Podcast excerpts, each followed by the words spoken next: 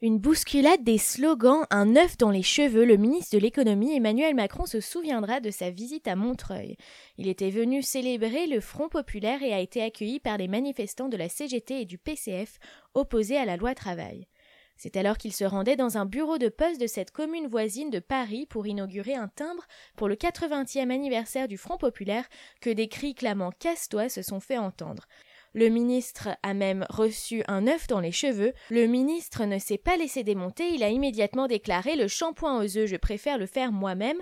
Je désapprouve et je condamne profondément, mais ils n'ont aucun impact sur moi ni sur ma détermination à agir en ce sens, ma détermination à aller au contact. La scène rappelle étroitement l'épisode de la chemise arrachée du DRH d'Air France. Les adhérents de la CGT avaient alors reçu des poursuites judiciaires. Après cet épisode, le ministre s'est rendu dans les locaux de l'entreprise Permis Malin. Celle-ci loue des voitures à double commande. Cela permet de réduire le coût du permis de conduire dans le département le plus jeune et pauvre de France métropolitaine. Les jeunes n'ont pas toujours les moyens de se payer le permis et prennent souvent le volant sans en avoir le droit dans cette région.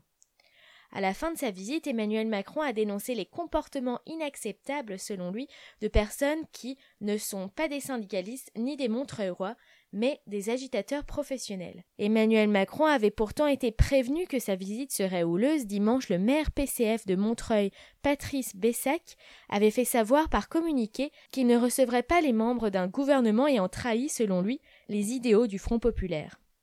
J'ai reçu les membres du gouvernement cinq fois dans la tradition républicaine, mais trop, c'est trop, a déclaré le maire de cette commune populaire. Il semblerait même que les membres du cabinet du maire étaient présents parmi les manifestants. Le Premier ministre Manuel Valls a réagi et déclaré qu'il condamnait toutes les violences, sans s'étendre particulièrement sur l'incident dont son ministre a été victime. Cette visite houleuse intervient alors que la CGT a engagé une épreuve de force avec le gouvernement sur la loi El Khomri, multipliant les blocages et les arrêts de travail. Jeudi, plusieurs milliers de manifestants CGT s'étaient déjà mobilisés à Lyon contre la loi travail et la visite d'Emmanuel Macron.